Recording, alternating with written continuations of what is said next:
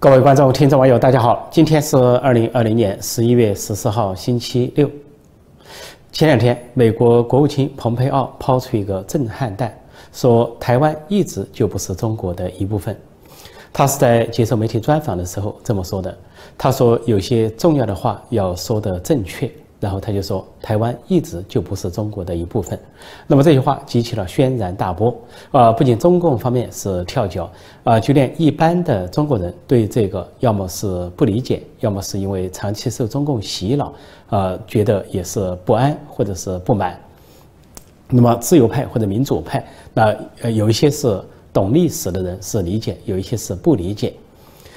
那么这句话是怎么来的？为什么说台湾不是中国的一部分？我们看到他说了这句话之后，我们看看海峡两岸的反应。在台湾的反应呢，是台湾政府对蓬佩奥国务卿的说法表示感谢啊，说赞赏，因为说中华民国是独立主权的国家啊，说中华民国也就是台湾从来不是中华人民共和国的一部分啊，说的非常客气委婉。啊，因为毕竟是，这个不要刺激中共啊。台湾的想法是，另外呢，也说到啊，这个中华民国政府啊，一贯维护台台海两岸的这个和平稳定啊，用对等尊严、互相对等尊严的态度来跟这个大陆打交道。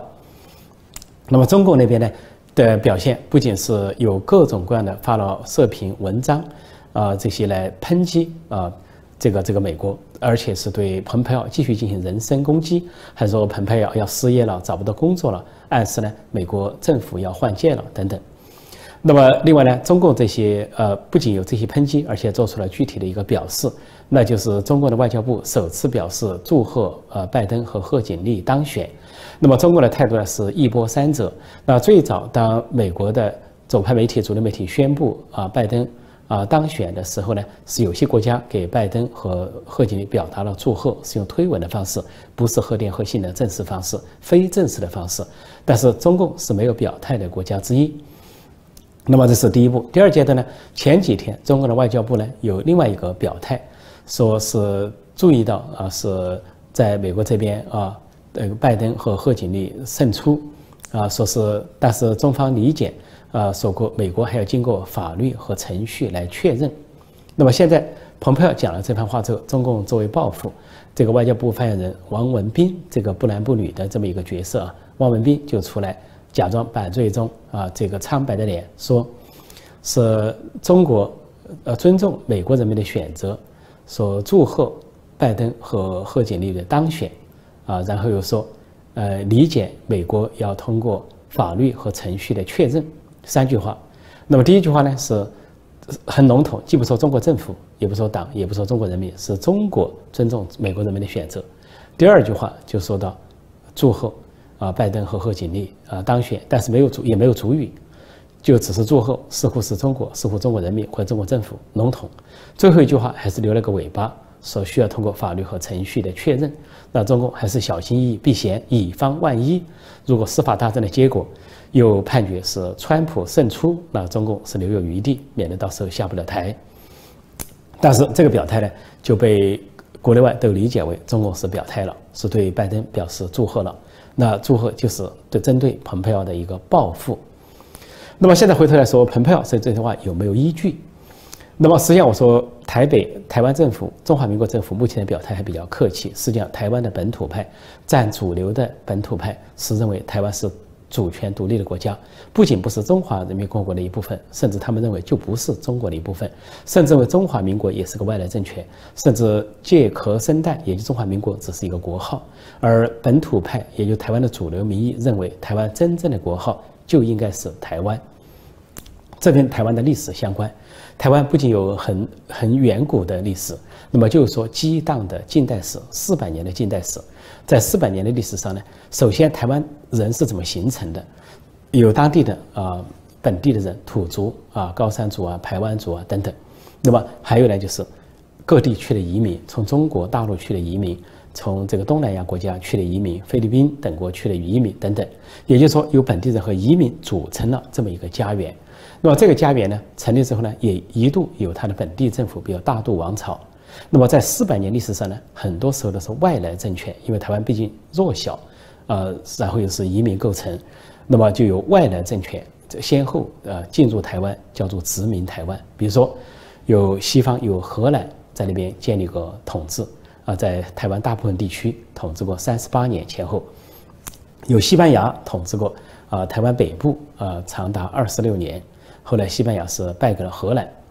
再后来有明末将领啊郑成功，因为这个反清复明大业未能完成，那么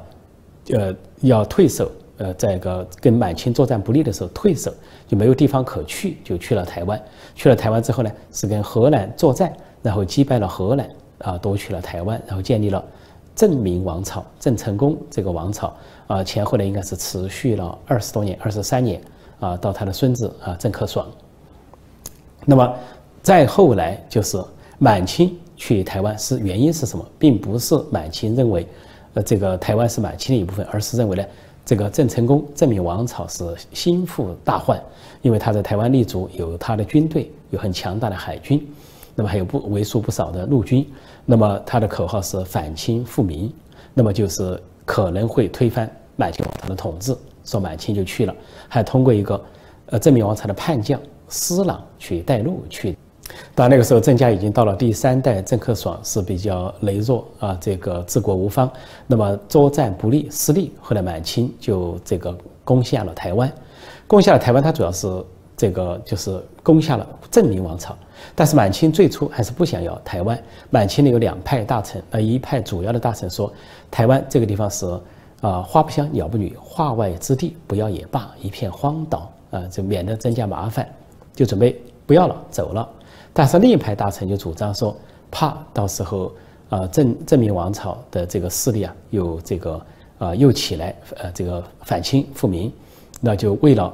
彻底的根绝这个反清的种子，这样台湾有相当的人口了，那么就决定呢派总督啊去治理台湾，也相当于是一个把台湾当成藩属国、藩属地，就像满清把这个周围的一些啊，甚至一度呢。呃，什么朝鲜呐、越南或周围一些地区啊，当成藩属和藩属地一样，那么就把台湾这样子派了总督去，这个呃，相当于是派出这么一个总督性质的官员去台湾呃统治，这就是跟清朝跟中国大陆发生关系的由来。再后来，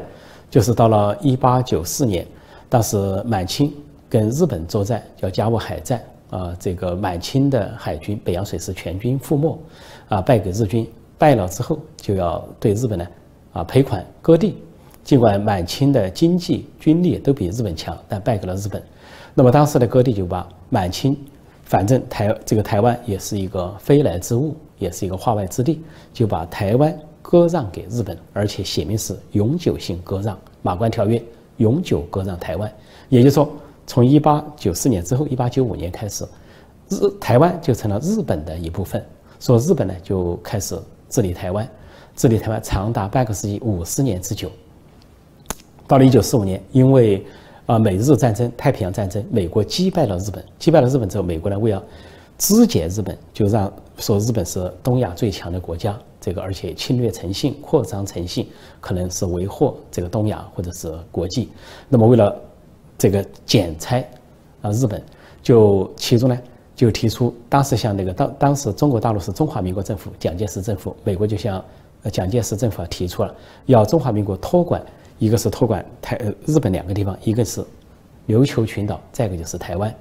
当时呢，蒋介石和中华民国政府没有同意托管琉球群岛，嫌负担太重，那勉强同意托管台湾。记住啊，这是托管，是美国的主张，所以托管这样中华民国就派了当时像陈呃陈诚呐这些大员去台湾。啊，接手叫托管台湾，那么这个这就是呃这个美国的主张，是为了基本日本的需要。而当时日本呢，在北方呢也被俄罗斯就是苏联瓜分了几个岛，就北方四岛，资金还成问题。后来到了一九七二年呢，美国就托管的琉，因为中华民国不托管琉球群岛，美国托管的琉球群岛，到一九七二年归还给日本，那就是托管的含义。我先托管到了一定时候也可以归还给你，或者是地位未定。那么看到日本已经成为一个和平的民主的国家，已经没有危害亚太和世界，美国做出这个决定。同样道理，如果中华民国在中国大陆仍然是一个统治整个中国大陆的政府，恐怕中华民国也会把台湾托管之后，要么交还给日本，要么就是台湾自己治理独立等等，或者说跟中华民国政府啊形成一些啊特殊的关系。这就是台湾的整个历史。说台湾人认为，在四百年的历史上都是外来政权，都是殖民政权，而他们本地人需要有出头天。这就是说，台湾独立啊是天然独。而早期的时候，当国民党这个国民政府去接管台湾、统治台湾的时候，中共的调子都是完全赞成台湾独立，建立自己的国家，说台湾是属于自己。在一九从一九四三年到一九四七年。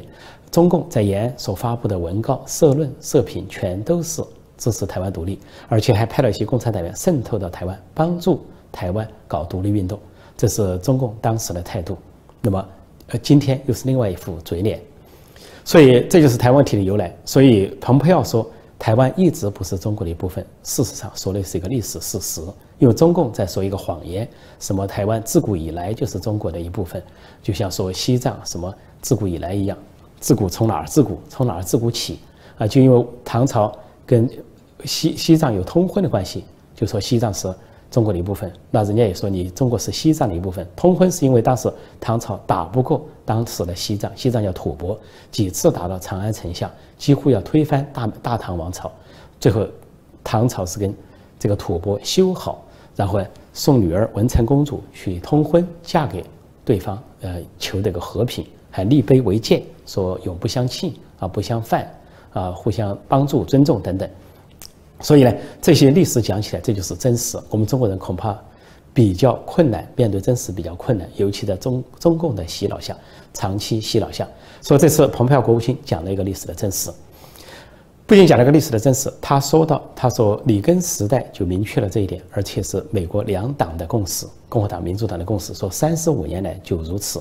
他指的三十五年是里根时代到现在，那么，那么中共那边就提到说有，呃，是蓬佩奥的讲话违反了中美三个公报。那三个公报怎么回事呢？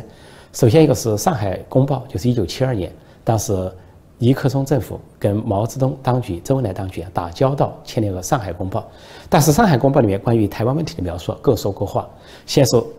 中华人民共和国的立场是什么，做了一段，然后美国的立场什么是另外一段。中华。民人民共和国就是中共当局的立场。他说：“啊，台湾是中国的一部分，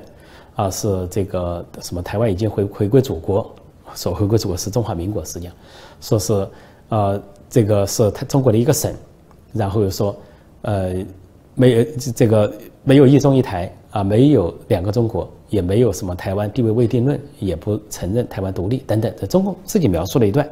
然后这个公报下一段说，美国的立场是说，美国。”意识到、认识到，就英语是 ecology，中中国呢故意把它翻译成承认，它不是承认，是 ecology，就说意识到，意识到说两岸的中国人都认为有只有一个中国，而台湾是中国的一部分。当时台湾是中华民国，是蒋介石的政府，那蒋介石的政府当时也是呃这个一党专政，也是威权政府，所以在国民党和蒋介石这个意志下，就是说台湾是中华民国的一部分，而且要。反攻大陆，说那个时候说两岸都意识到，就这个意思。只不过美国用的是中国，那可以说中国在大陆就中华人民共和国，在台湾就中华民国。说美国说的话有很大的空间，而且说两岸当时一九七二年的认知，但后来台湾民主化之后，这个认知就变化了。台湾的本土派觉醒啊，独立派觉醒之后，就认为台湾不是中国的一部分，还原历史的真相。说这就是台湾主流民意的由来，也是天然独的由来，尤其是台湾的年轻人中。后来，一九七九年有个建交公报，这个建交公报就是美国跟中共建交而跟台湾断交这个过程，就是跟中华人民共和国建交，那个跟中华民国断交，因为中华民国政府来说是汉贼不两立，啊，这个不可，呃，这个不共于青天。那中共也是说只有一个中华人民共和国唯一合法代表。所以有个建交公报，建交公报也描述的非常简单啊。中共有他的这个描述，美国有自己的描述。关于台湾问题呢，就作墨甚少，也就是表示说承认中华人民共和国是唯一合法政府，这是一个建交的原则。但是就在建交公报刚刚一发表，美国这边国会就通过了《与台湾关系法》。《与台湾关系法》就是说美国对台湾啊有协防的义务啊，这个台湾。得到安全保障，而不受啊中共政权的武力威胁或者武力攻打，而两岸的问题必须和平解决、和平谈判解决。因此呢，就有个与台湾关系法。中共只提三个公报，但事实上，在美中台关系之间，还有个非常重要的三个公报一个法，就台湾与台湾关系法。另外，第三个公报就是一九八二年的八幺七公报，是说，呃，当时的里根政府跟中国，也就中共当时总理是赵紫阳，赵紫阳代表中国政府，里根代表美国政府，啊，这两个政府签了一个协议，叫八幺七公报。八幺七公报就说，呃。美国呢会减少对台湾的武器出售啊，直至最终解决这个问题。但是前提是和平解决两岸问题。而中共呢，从这个多个公报，尤其是这个八二七公报里边也说的是啊，争取和平解决两岸问题。说有和平解决，说美国也设置了个前提，在和平解决的前提下，美国逐渐呃减少对台湾的武器供应。但是。就暗示，如果不是和平解决，如果要武力的话，那台美国要继续对台湾有军售的义务。说八二七公报也很有意思，是一九八二年八月十七号签署的，就在第二天八月十八号，里根马上提出了一个对台湾安全的六项保障。那么这六项保障也非常重要，依次下来，一个是不承认，呃，这个中国对台湾拥有什么主权，不会逼迫这个台湾去跟中国大陆谈判，美国也不充当调解人。啊，另外呢，美国将坚定地防卫台湾。如如果是说出现武力威胁，包括武器销售，这这增加武器销售，这些都在里面，就对台湾的六条安全保障。而最重要的一条就没有承认啊，中共中华人民共和国对台湾拥有主权，这是非常关键的。所以这个六项保证后来逐渐的在两党都形成了共识。那么在去年，应该说去年或者是呃，大概是去年的时候，美国。这个国会啊，都一致通过，高票通过对六项保证呢列入一个法案，来作为两党的共识，对台湾的一个安全的保卫，尤其在中共加强了武力威胁的情况下，这就是这三个公报的由来。不仅这三个公报是有这些各说各话，而且呢，在平时的表述中，中共强调它的一中原则，但是美国强调的是一中政策。关于很多事情都有不同的描述，比如中共说啊，反对台湾独立。甚至故意把美国的话说成是反对台湾独立，其实美国官员说的是，有的官员比较柔性的官员说话的时候曾经说过不支持台湾独立，不支持跟反对啊是两码事。不支持就说我不鼓励，我不参与，我不支持，就说但是台湾人有他自己的选择和选项，这就像每个地方每个国家都有全民公投一样，但是中共却故意把美国官员的表态说成是反对台湾独立，那就两个不同的含义了。是中共才反对，所以呢，当中共原先是支持台湾独立，后来又反对，完全出于他执政的啊这个既得利益的需要。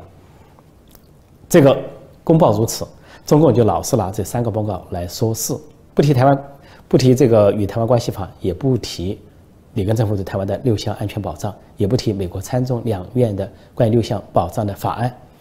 但是这里还有一点，大家都知道，中共说中英联合声明。是历史性文件已经过时，也就不再有效。因此呢，践踏香港的，践踏香港，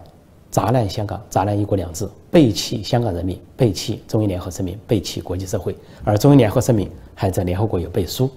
而在跟美国签订的这三个公报，其中两个应该说三个公报都早于中英联合声明的公报，一个是一九七二年。上海公报，一个一九七九年坚决公报，一九一一个是一九八二年八幺七公报，而中英联合声明是一九八四年的这个公报，当时中国总理也是赵紫阳，英国是撒切尔夫人。在这样的情况下，中英联合声明还在后面，中国居然说是历史文件已经过时，那在前面的中美三个公报是不是也是历史文件，也应该过时了？所以中共说话是双重标准，或者说自相矛盾，或者说自打嘴脸。